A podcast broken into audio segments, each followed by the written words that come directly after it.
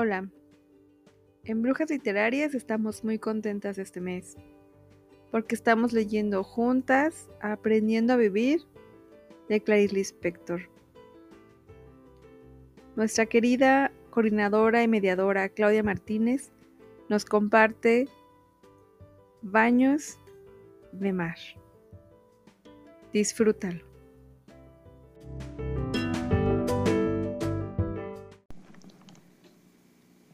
Baños de Mar de Clarice Lispector. Mi padre creía que cada año había que hacer una cura de baños de mar. Y nunca fui tan feliz como en aquellas temporadas de baños en Olinda, Recife. Mi padre también creía que el baño de mar saludable era el que se tomaba antes de la salida del sol. ¿Cómo explicar lo que yo sentía como un regalo inaudito? Salir de casa de madrugada y coger el tranvía vacío que nos llevaría a Olinda todavía en la oscuridad. Por la noche me acostaba, pero el corazón se mantenía despierto, expectante. Y de puro alborozo me despertaba a las cuatro y pico de la madrugada y despertaba el resto de la familia. Nos vestíamos de prisa y salíamos en ayunas, porque mi padre creía que tenía que ser así, en ayunas. Salíamos a la calle oscura, recibiendo la brisa que precedía a la madrugada, y esperábamos el tranvía hasta que a lo lejos oíamos su ruido acercándose. Yo me sentaba en el extremo de un asiento y empezaba mi felicidad. Atravesar la ciudad oscura me daba algo que nunca volvería a tener. En el mismo tranvía el día clareaba y una luz trémula del sol escondido nos bañaba y bañaba al mundo. Yo lo miraba todo, la escasa gente en la calle, el paso por el campo con sus animales. Mira, un cerdo de verdad, grité una vez, y la frase deslumbrada se convirtió en una de las bromas de mi familia, que de vez en cuando me decía riendo, mira, un cerdo de verdad. Pasábamos junto a hermosos caballos que esperaban de pie el amanecer. No conozco la infancia de los otros, pero ese viaje diario hacía de mí una niña llena de alegría, y me sirvió como una promesa de felicidad para el futuro. Mi capacidad para ser feliz se revelaba. Yo me aferraba dentro de una infancia muy infeliz a esa isla encantada que era el viaje diario. En el mismo tranvía empezaba a amanecer mi corazón latía con fuerza al acercarnos a Olinda.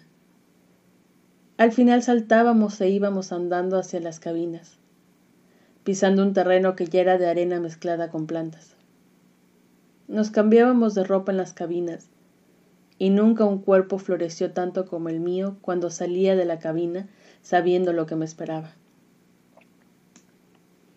El mar de Olinda era muy peligroso. Dábamos algunos pasos en un fondo plano y de repente caíamos en una cima de dos metros, calculo. Otras personas también tenían fe en los baños al amanecer. Había un socorrista que, por una miseria, acompañaba a las señoras al baño. Abría los dos brazos y las señoras, una en cada brazo, se agarraban a él para luchar contra las fortísimas olas del mar. El olor a mar me invadía y me embriagaba. Las algas flotaban. Oh, ya sé que no llego a transmitir lo que de vida pura comportaban esos baños en ayunas, con el sol levantándose todavía pálido en el horizonte. Ya sé que estoy tan emocionada que no consigo escribir. El mar de Olinda tenía mucho yodo y era muy salado, y yo hacía lo que siempre hice después. Sumergía las manos como un cuenco en las aguas y acercaba un poco de mar a mi boca.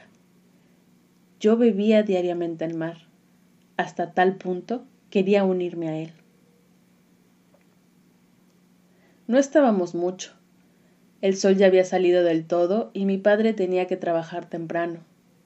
Nos cambiábamos de ropa y la ropa quedaba impregnada de sal. El pelo salado se me pegaba a la cabeza. Entonces esperábamos, expuestos al viento, la llegada del tranvía de Recife. En el tranvía la brisa secaba mi pelo, duro de sal. A veces lamía mi brazo para sentir la capa de sal y de yodo. Llegábamos a casa y solo entonces desayunábamos. Y cuando recordaba que al día siguiente el mar se repetiría para mí, me ponía seria de tanta aventura y aventura.